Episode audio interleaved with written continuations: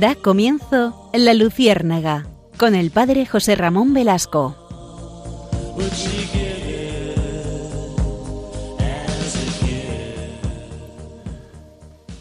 Cuenta una leyenda oriental que mm, en un bosque se encontraba eh, Dios repartiendo a cada ser humano su estilo de vida.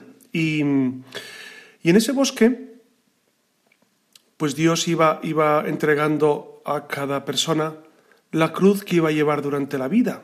Entonces, a algunos les daba una cruz más grande, a otros más pequeña, a unos una cruz rugosa, a otros una cruz lisa. Todo el mundo salía de aquel bosque llevando su cruz, porque Dios mismo se la había dado. Fuera del bosque se encontraba el demonio y a todos le preguntaba qué tipo de cruz les había dado, por qué esa cruz, etcétera, etcétera. Un joven acertó a pasar por allí y comenzó a dialogar con el demonio y el demonio, que estaba vestido de leñador, disfrazado, le dijo a aquel joven, mira, te voy a regalar este hacha. Y tú cuando sientas que la cruz que Dios te ha dado es demasiado grande, demasiado pesada, demasiado incómoda, tú puedes ir recortándola, tú puedes hacer la cruz a tu medida, tú puedes ir haciendo que esa cruz se amolde a tu forma de ser, a tus circunstancias. Y aquel joven, bueno, se dejó engañar por, el, por aquel eh, leñador, pensaba que era un leñador, y continuó su camino. Y efectivamente fue pasando la vida y en algunas ocasiones la cruz le molestaba, no la quería aceptar y la iba recortando. Era una cruz al inicio de dos metros, pero la fue recortando poco a poco y fue quitándole todas las rugosidades, todos los aspectos que le incomodaban para hacer una cruz llevadera. Al final, eh, pues fue haciendo una cruz de un metro, que la llevaba tranquilamente, pero también le molestaba en algunas ocasiones y fue reduciéndola hasta el extremo de dejar una cruz prácticamente eh, pues para llevar en el pecho de unos, de unos centímetros. Dejó una cruz chiquitita que la llevaba colgada al pecho y ya está. Y cuenta la leyenda que aquel hombre le tocó la muerte, le tocó el momento de su muerte, y, llegó al cielo. Y entonces eh, en el cielo empezó a dar vueltas por la muralla que, que custodiaba el cielo, que custodiaba la visión beatífica, y empezó a dar vueltas y no encontraba la puerta. Hasta que por fin aquel hombre gritó para mm, que le abrieran la puerta del cielo, él quería entrar al cielo. Él, había vivido cerca de Dios, él pensaba que, que siempre había hecho la voluntad de Dios y que por lo tanto merecía el cielo. Y gritó, gritó que le abrieran. Y desde el alto de la muralla, a muchos metros de altura, eh, salió una voz y un rostro. Era San Pedro, por supuesto, San Pedro, eh, como sabemos todos, es el que custodia el cielo. San Pedro salió, miró hacia abajo y dijo, ¿qué quieres? Y aquel hombre señaló, yo quiero subir al cielo. Y San Pedro dijo, ah, es muy fácil. dice, sí, pero ¿dónde está la puerta? preguntó aquel hombre. Es muy fácil. Tú no hay puerta, simplemente tienes que saltar el muro.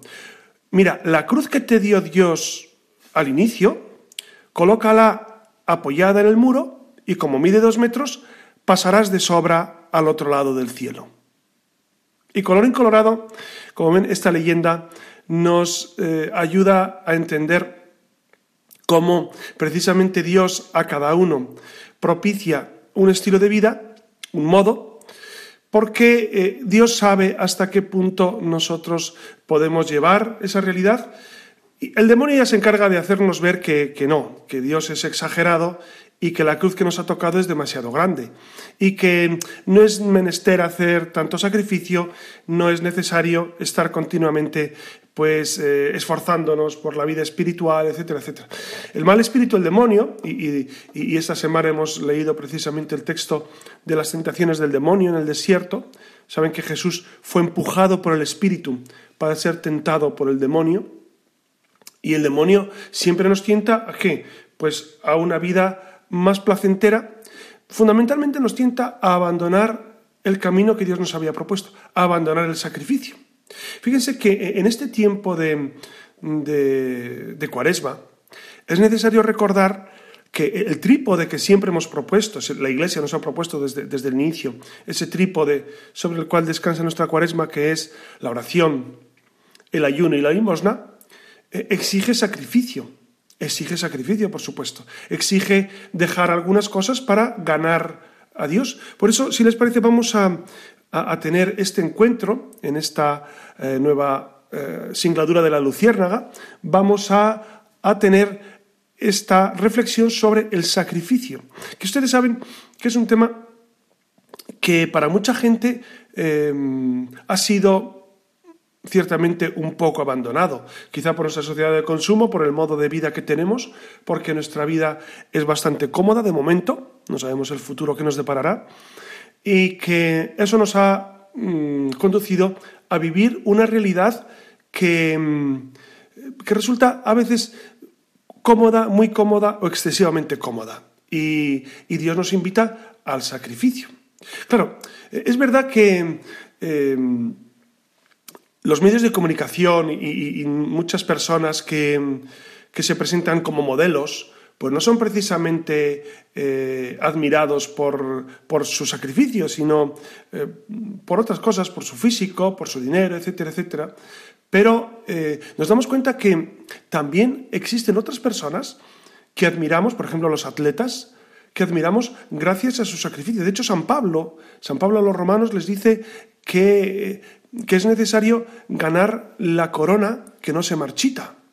La corona que no se marchita, ¿no? Porque él se daba cuenta que muchos luchaban por eh, conseguir eh, méritos humanos, pero es necesario, dice San Pablo, sacrificarse por una corona imperecedera. Es verdad que eh, encontramos muchos ejemplos de sacrificio. Cuántas madres, madres y padres se sacrifican por sus hijos, ¿no? Entonces, es verdad que el sacrificio sigue presente en muchas esferas de la vida, pero estos sacrificios exteriores, llamados así por el esfuerzo que conllevan, para ser auténticamente espirituales, necesitan ser eh, permeados, ser bañados con el amor. De hecho, los, profetas de la antigua alianza, ustedes recuerdan cuando hemos leído, pues especialmente los grandes profetas, eh, Isaías, Jeremías, Ezequiel y Daniel, y, luego los menores también, pues hablan precisamente de esa necesidad de vivir el sacrificio desde el amor. Por eso Isaías dice, eh, este es el sacrificio que quiero, que derribéis los muros, que rompáis las cadenas, etcétera, etcétera. Por eso Oseas eh, se expresa de esa manera tan contundente, dice, misericordia quiero y no sacrificio. Es decir, el, principal sacrificio es vivir en misericordia. Eh, y el único sacrificio perfecto, sabemos, es el que ofreció Cristo en la cruz, que es la ofrenda total al amor del Padre, y, fue por nuestra salvación.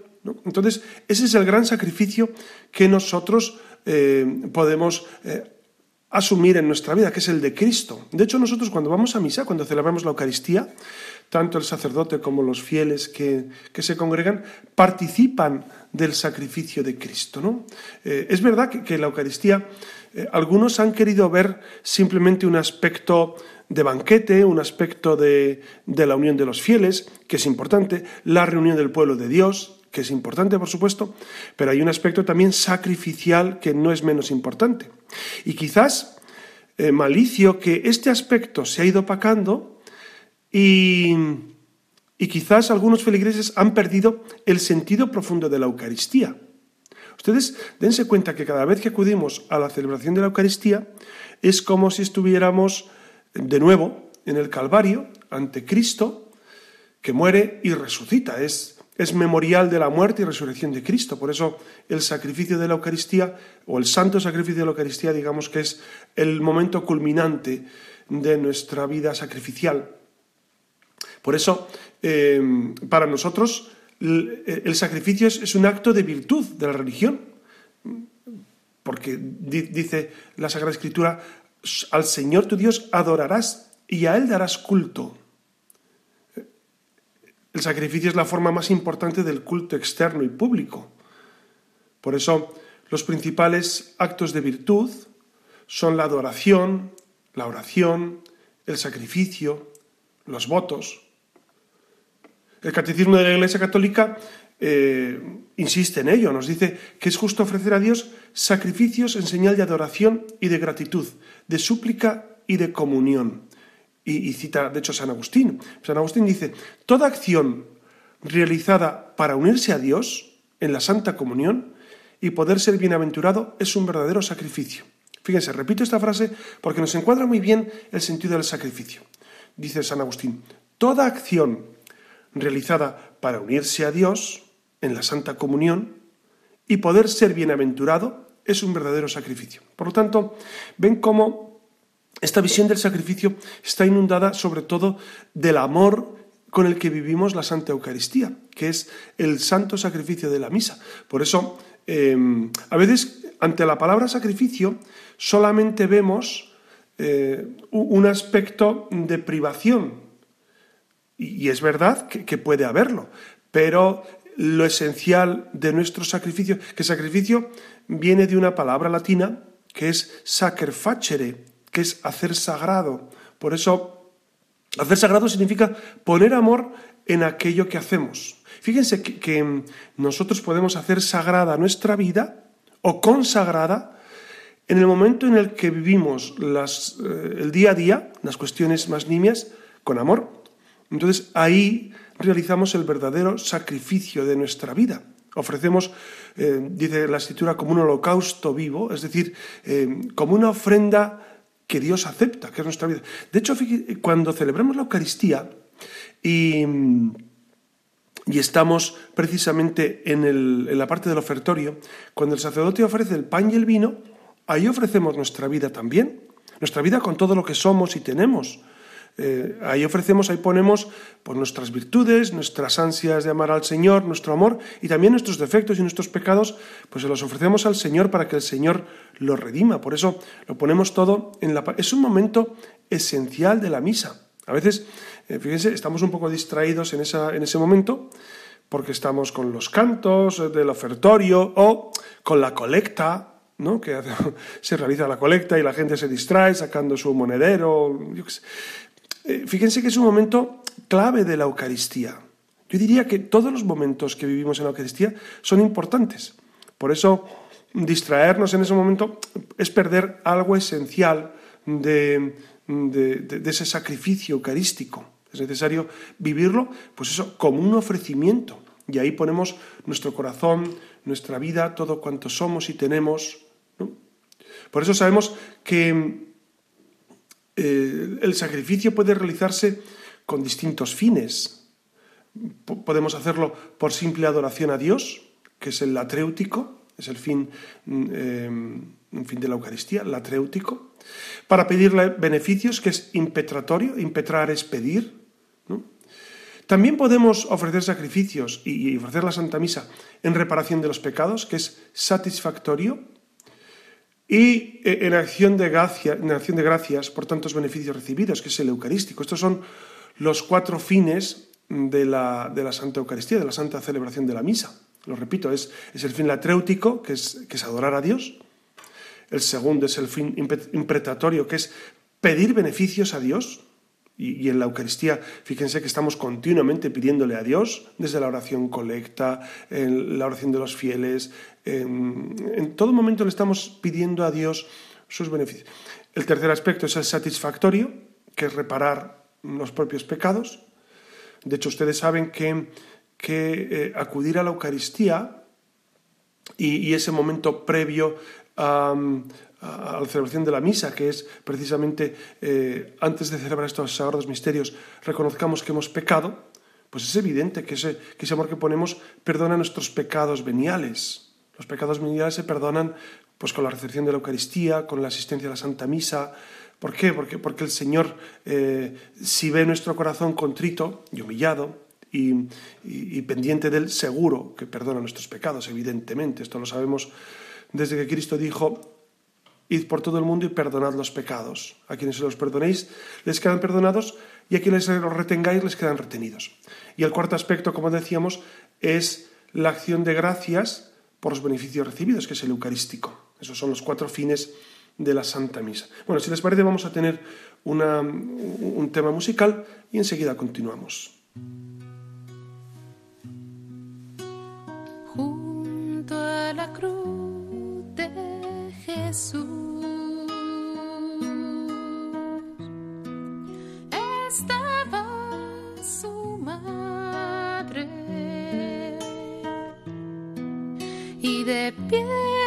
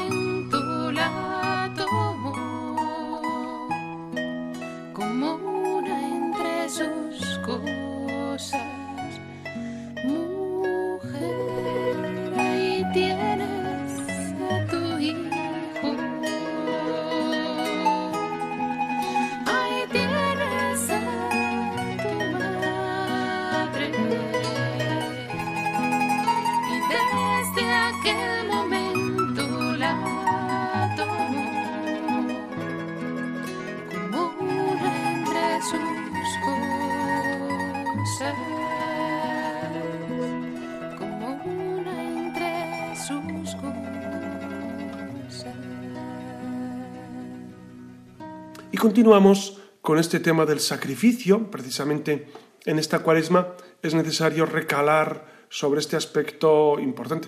Eh, Fíjense, Santo Tomás de Aquino, el más grande de los teólogos de la Iglesia Católica, seguramente, según dice Juan Pablo II en Fides Ratio, dice que la ley natural nos dicta que el ser inferior, es decir, nosotros, se someta al superior, honrándolo a su modo, expresándolo con signos sensibles, lo que se confirma por la práctica universal, ya que en todas las religiones hay ritos sacrificiales, ¿no? De hecho, los judíos lo hacían y, en otra, recuerdan ustedes el- también el episodio de Elías y Jezabel y los sacerdotes de Baal, ¿no? Cómo, cómo aquellos sacerdotes hacían sacrificios y se punzaban sus carnes y, no servía para nada. En cambio, Elías, cuando hace su sacrificio, su holocausto, pues el Señor, Dios lo consume, Yahvé consume su sacrificio, etcétera, etcétera. En el Antiguo Testamento y en otras religiones se da este aspecto sacrificial. ¿no? Recordamos que las, las culturas prehispánicas en América Latina, eh, en, América en general, eh, hacían sacrificios, sacrificios de animales y también sacrificios humanos, porque ellos pensaban que era su forma de dar culto a Dios, lo cual eh, es absolutamente desproporcionado. ¿no? Por eso eh, Santo Tomás insiste en que eh, es necesario que el hombre ofrezca a Dios eh, aspectos externos como producto de nuestro reconocimiento, no solo de su majestad soberana, sino también de nuestra absoluta dependencia de Él. Es decir, por eso Santo Tomás afirma que si es de ley natural que nosotros somos inferiores al ser superior, que es Dios, es evidente que nosotros tenemos que ofrecer sacrificios a ese Dios. ¿no? Por eso, repito, el, el, el sacrificio fundamental es el de la Santa Misa, porque es el único y verdadero y legítimo sacrificio. Por supuesto, es infinitamente superior a los del Antiguo Testamento, porque es Cristo quien se ofrece, es Cristo quien se sacrifica. Y nosotros nos unimos a Cristo para eh, ofrecernos al Padre. La Santa Misa es un sacrificio infinitamente eficaz por el ser el, mismo Cristo quien ofrece su cuerpo y su sangre. Los cristianos eh, reconocemos que Jesucristo eligió para sí mismo el camino del sacrificio, por, Él lo eligió. no fueron, algunos piensan que fueron las circunstancias las que llevaron a Cristo a morir, es decir, que Pilato le condenó, que Herodes fue un cobarde, que el Sanedrín em, pues, eh, le interesaba o que el pueblo judío estaba eh, manipulado. Bueno, eso fueron circunstancias eh, colaterales, pero en realidad Cristo mismo elige ir a la cruz porque el Padre como dice la Escritura, no perdonó ni a su propio Hijo. Es decir, el Padre Dios entrega a su Hijo a la cruz para salvación de los, de los hombres. ¿no? Por eso eh, es un sacrificio elegido libremente por Cristo, abrazado por el Señor y querido para nuestra redención. Por eso el sacrificio siempre es la entrega de algo por amor, en honor de Dios. Claro, eh, aquí surge una pregunta. ¿Y si yo tengo un dolor pero lo vivo sin amor, eso sirve para redención de mis propios pecados? sirve, perdón, para, para purificación interior? Pues Santo Tomás dice que no. Dice, hombre, un poco radical. No, es que es verdad. Es que, primero, si no hay vida de gracia, los actos buenos no tienen mérito de, cara a la vida eterna. Y segundo, si, nos, eh, si vivimos en sacrificio pero lo vivimos sin amor, pues eso queda infecundo. Es, es, un sacrificio que no se vive unidos al sacrificio de Cristo. Por eso, qué importante es que cualquier sufrimiento que tengamos, sea del tipo que sea, lo vivamos en Cristo, sea el sufrimiento físico, el sufrimiento moral. Algunos autores espirituales dicen que eh, realmente nos purifica más aceptar con amor lo que Dios nos propone que buscar nosotros los sacrificios que nos, parece, eh, nos parecen mejores para nosotros. Es verdad que, nosotros, y especialmente, fíjense, en tiempo de cuaresma, buscamos pequeños sacrificios, buscamos eh, ayunos, buscamos dar más limosna a los pobres, y esos sacrificios son muy agradables al Señor, por supuesto, porque los hacemos con amor.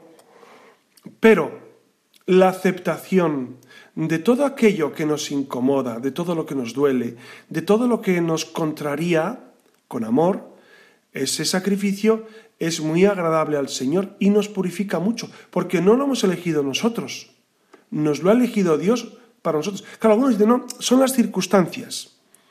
Qué casualidad que me ha ocurrido. Claro, eh, yo no pensaría tanto en casualidad cuando hablamos de cosas de Dios, ¿no? Yo no hablaría tanto de casualidad. Claro, no sabemos hasta qué punto, hasta qué punto Dios permite o quiere algo. A mí me sorprende, y de este tema ya hemos hablado en muchas ocasiones, me sorprende cuando algunos dicen que Dios no puede querer eh, algo en concreto, un mal, por ejemplo. Vamos a ver, Dios no solamente puede permitir, puede querer un mal porque de eso va a sacar un bien mucho mayor. Es evidente que en su infinita bondad Dios tiene sus caminos y sus caminos son inescrutables y no los conocemos. Pero claro, limitar a Dios a, que, estás simplemente sometido él mismo a las leyes de la naturaleza y que, Él no puede eh, suplantarlas, eh, es, una concepción de Dios equivocada. Yo diría que para hablar de Dios uno tiene que tentarse un poco a la ropa y, hablar lo justo, porque, eh, porque no sabemos qué piensa Dios, por qué hace las cosas Dios. Sabemos que Dios interviene, por supuesto, pero en qué medida, miren, nosotros mejor aceptamos lo que, lo que nos venga, eh, luchamos, por supuesto, contra el mal, luchamos para vencer el mal con el bien, como decía San Pablo, vince in bono malum, que es ese, eh, ese, adagio latino, vince in bono malum, vence el mal con el bien, pero eh, ponernos a indagar por qué Dios permite o quiere esto es muy complicado. Ya cuando vayamos al cielo, si Dios lo permite, esperemos que sí, eh, pues ya nos daremos cuenta de cuál era el plan de Dios sobre nuestra vida y cómo fue guiándonos y cómo fue llevándonos, a veces por caminos eh, insospechados. Un autor sagrado dice que Dios nos hace santos por caminos que nunca pensábamos recorrer. Es decir, Dios nos santifica por caminos que nosotros ni imaginábamos y Dios nos ha propuesto ese camino y, es necesario recorrerlo con esperanza, ¿no? Por eso, ¿cuáles son eh, algunas formas fundamentales de sacrificio y de donación cristianas? Pues mire, un, aspecto esencial es, como hemos dicho durante toda este, esta noche, la celebración de la Eucaristía. Eh, es el sacrificio por excelencia. Si ustedes quieren agradar a Dios, y, todos queremos hacerlo, por supuesto, eh, váyanse a celebrar la Eucaristía, es decir, vivan la Eucaristía. No solamente el domingo, sino entre semana, los días que puedan, vayan a la Eucaristía. Es el sacrificio excepción. Claro, es verdad que muchos de ustedes pues no podrán a diario porque están eh, con mil ocupaciones. Bueno, pues entonces desde, desde la casa pues se pueden hacer otros sacrificios. Ahora decimos cuáles pueden ser. Pero el principal es la Eucaristía. Si ustedes tienen tiempo, vayan a misa diario. Es el modo de santificación más importante. Y es participar del sacrificio de Cristo, es unirnos al sacrificio de Cristo. No es mi sacrificio, sino es me uno al de Cristo, que tiene valor infinito. Por lo tanto, participar con provecho de la Eucaristía es importantísimo. O los domingos, si solo van los domingos, pues vívanla con intensidad. Es decir, ¿qué es vivir la Eucaristía con intensidad? Pues ir unos minutos antes, no llegar con la hora justa, sino unos minutos antes, eh, sentarse en el banco y ir meditando en lo que vamos a celebrar, vivirla con intensidad, atentos a las lecturas, atentos a la homilía, atentos a, los, a los gestos, a las palabras, vivir con fervor la Eucaristía. Si solo pueden ir el domingo, bueno, si pueden ir todos los días, eh, vívanla con fervor todos los días. Pero la misa dominical vamos a vivirla con intensidad, ¿no? con intensidad de amor. Si pueden leer las lecturas previamente, mucho mejor, ¿no? Si ustedes tienen un pequeño librito o en, su, o en su, teléfono, tienen las lecturas o, donde sea, pero mm, saber, eh, San Ignacio dice una, una apreciación que, que nos ayuda mucho, dice, antes de ir a la oración, saber dónde voy a ir y qué voy a hacer. Y de hecho San Ignacio dice, antes de la hora de oración, o antes de la meditación, ponerme en pie y reflexionar qué es lo que voy a hacer, es decir, con quién voy a estar. ¿Por qué? Porque es necesario tener ese momento de paz, de tranquilidad, para eh, volver a, vivir pues, esta realidad de, la Eucaristía con intensidad. Otro aspecto de nuestro sacrificio que podemos ofrecer es, eh, lo que en Cuaresma tanto insistimos, que es la limosna. La limosna nos purifica mucho la limosna, el diezmo, el diezmo saben que es dar la décima parte, que no estamos obligados en la iglesia a dar el décimo, el diezmo, perdón, que es la décima parte. Pero cuánto nos ayuda eh, ser generosos con nuestro dinero para dar a los pobres. Gracias a Dios en, la iglesia tenemos dos vehículos, o tres, tres vehículos fundamentales para dar limosna. El primero, eh, ayudar a la parroquia, ¿no? el, momento de pasar la colecta, porque hay que pagar todas las cuestiones parroquiales. Algunas parroquias son deficitarias, como ustedes saben. El segundo aspecto es Cáritas, colectas para Cáritas que se hacen especiales, que es un aspecto fundamental, dar a los pobres. Y eh, el tercer momento eh, es esa colecta que en ocasiones tenemos para Manos Unidas. Cáritas y Manos Unidas son eh, asociaciones de la Iglesia, ambas, absolutamente fiables, absolutamente fiables. Es decir, eh, en Cáritas y en Manos Unidas no se desvía dinero para otras cosas. Eso eh, lo sé perfectamente y ustedes seguramente también lo conocen, ¿no? Y, los que estamos en la iglesia, sacerdotes y fieles y todos, sabemos que en Cáritas eh, el manejo es escrupuloso del dinero, y en Manos Unidas también. Caritas saben ustedes que es la asociación que se dedica a los pobres dentro de las parroquias, dentro de España, dentro de nuestro ámbito nacional. Y Manos Unidas trabaja con proyectos a nivel internacional. Entonces, cuando hay una campaña de este tipo, pues eh, anímense a dar dinero. Pero si no saben, dénselo a su párroco y digan, padre, este dinero es para los pobres, o este dinero es para la iglesia. Y, este, y, en las iglesias suele haber un manejo bastante, eh, bastante sano, equilibrado, transparente del dinero. Ustedes saben que estas cuestiones del dinero son, son importantes, porque mm, a todo el mundo se le, puede, se le puede ir la cabeza con este tema. Entonces, por eso hay consejos económicos en las parroquias para gestionar el tema económico. Porque es necesario que no solamente el párroco eh, tenga acceso a los dineros, sino que haya un equipo de seglares que, que, sepan lo que hay, lo que entra, lo que sale, etc. Porque es necesario ser fieles en esto. Por esto, eh, nuestro sacrificio, nuestra ablación, que es dar dinero, es muy importante porque nos purifica mucho. Dénselo a, asociaciones que realmente sepan que va el dinero a los más pobres y, anímense. Vamos a tener un momento de, de intermedio musical y enseguida continuamos con este tema del sacrificio y concluimos. Abraza la cruz y en ella abraza Jesús para que terminen las tinieblas y así amanezca la luz.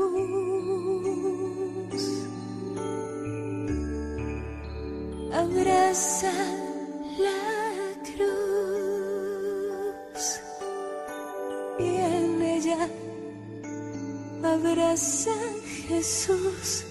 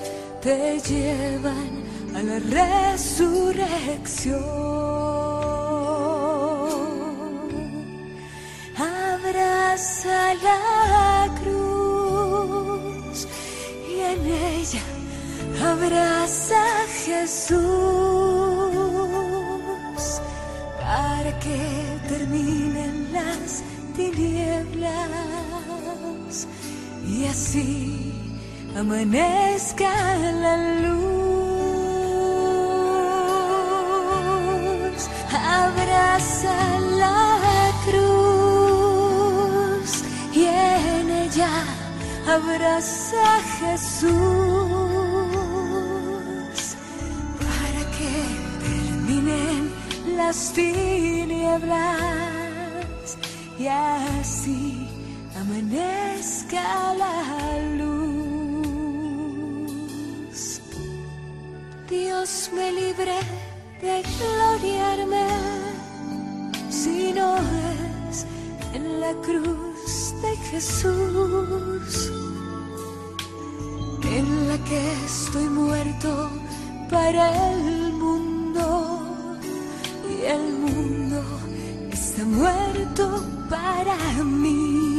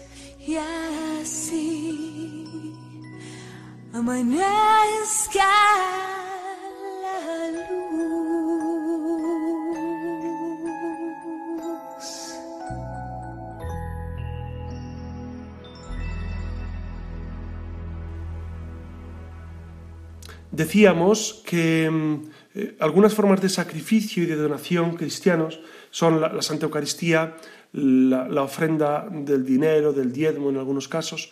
Eh, el tercer, el tercer momento, el tercer modo eh, son las obras de caridad y misericordia. Eh, pues cuántas veces tenemos ocasiones de, ejercitar la misericordia a, con una palabra de aliento a una persona, una visita a una persona sola o anciana, eh, apostolados eh, en los cuales promovemos la fe. Yo creo que la caridad fundamental, o uno de los modos de caridad fundamental, es ayudar a que la gente viva la fe. Esto es muy importante. A veces pasamos por alto y pensamos que caridad es dar de comer a los pobres, que es muy importante, o, o trabajar o dar dinero a las misiones, que es muy importante. Pero, ¿y el hecho de favorecer, de potenciar la fe de los demás? Yo creo que eso es una caridad excepcional, porque al final la fe es lo que, eh, es lo que cuenta, es lo que importa y es lo que eh, nos preserva de futuros males. Entonces, eh, ayudar a la gente a vivir la fe es muy importante. Entonces, por ejemplo, pedir, rezar por la fe de nuestros familiares, de nuestros amigos, de nuestros compañeros, de la gente de, la feligresía, de nuestra parroquia, es muy importante. Ejercitar, por ejemplo, la gran labor de, la catequesis, de anunciar a Jesucristo a tiempo y a destiempo, yo creo que eso es, una, eso es una obra esencial de caridad. A veces es sacrificado. Miren, el ser catequista, por ejemplo, yo percibo que a veces es sacrificado. Y, pero, pero lo hacen con mucho amor. Yo, yo veo que los catequistas pues son, son unas personas absolutamente desinteresadas y que viven eh, su realidad con intensidad. Es decir, ellos quieren expresar eh, pues esa caridad eh, evangelizando, evangelizando a los niños, a los padres de los niños, etc. Otra cuarta forma de sacrificio es la penitencia como el ayuno, la abstinencia. El, ayuno es bueno, es importantísimo ayunar, sobre todo cuando nos lo manda la Santa Madre Iglesia, que es miércoles de ceniza y viernes santo, pero aparte, eh, pequeños ayunos que podemos hacer nos ayudan mucho a vivir en intensidad y a vivir más disponibles para la oración. O la abstinencia, la abstinencia que hacemos los viernes de cuaresma fundamentalmente, que es dejar de comer carne, ¿no? pues es, eso es una, una vía para mm, refrenar nuestras pasiones. Por eso es necesario mortificar también los sentidos, las pasiones, el ayunar de cosas que nos impiden tener a Dios más en nuestro corazón. Y el quinto aspecto, que yo diría que lo he puesto el último, pero no en absoluto, es la oración.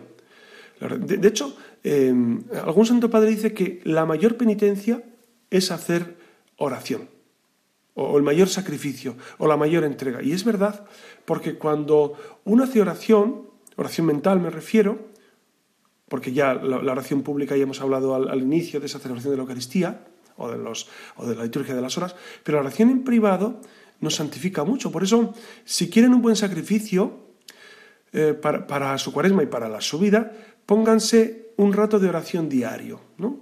Un rato de oración diario, de meditación de la palabra, y eso es realmente un modo de, eh, de vivir intensamente ese aspecto sacrificial, ese, ese, ese, modo de entregarnos al Señor, ¿no? Es, es esencial, porque si hay oración, entonces habrá todo lo demás, habrá todo lo demás.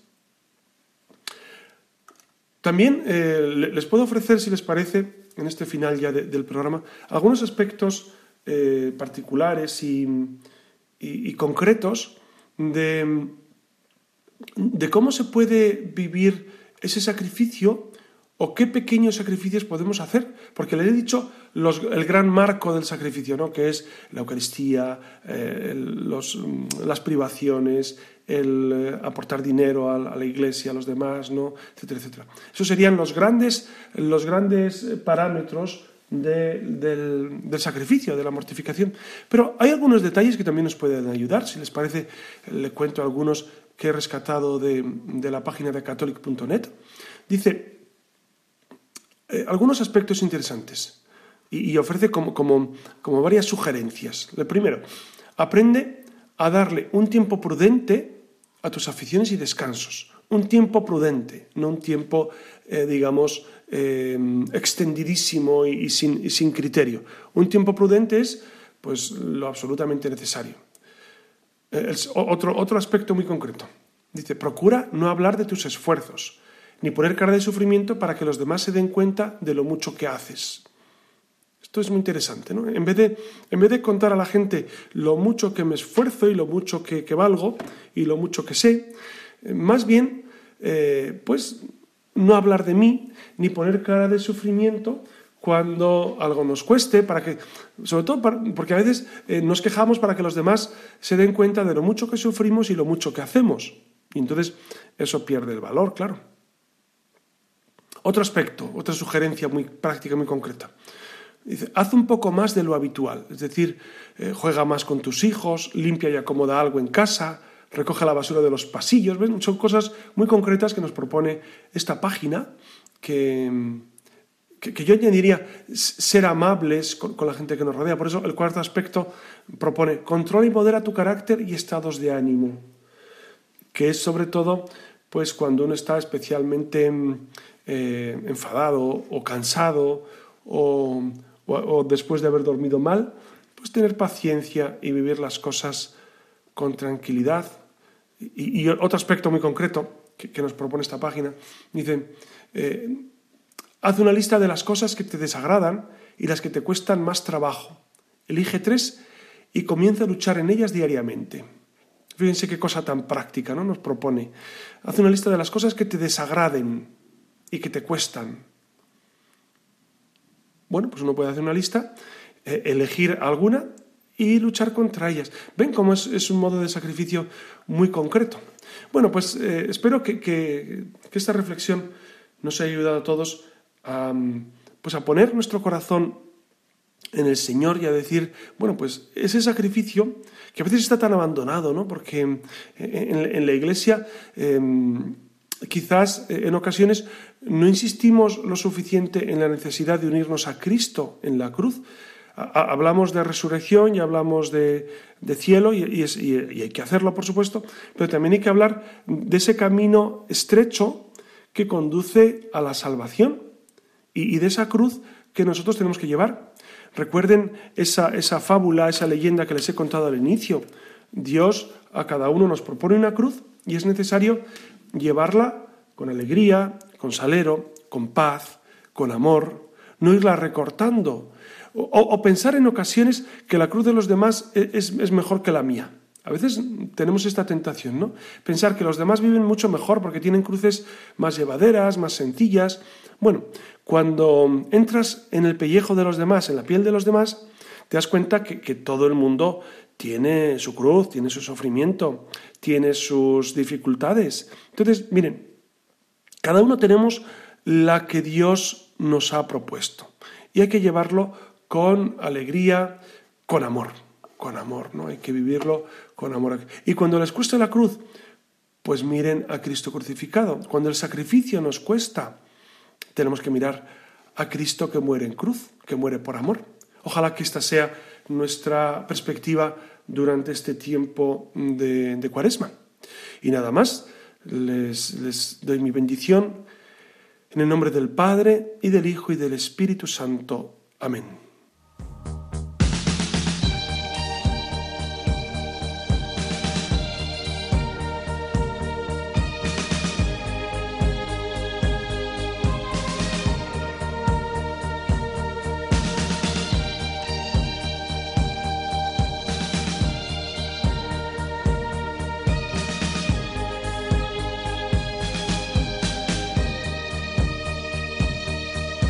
Han escuchado en Radio María La Luciérnaga con el padre José Ramón Velasco.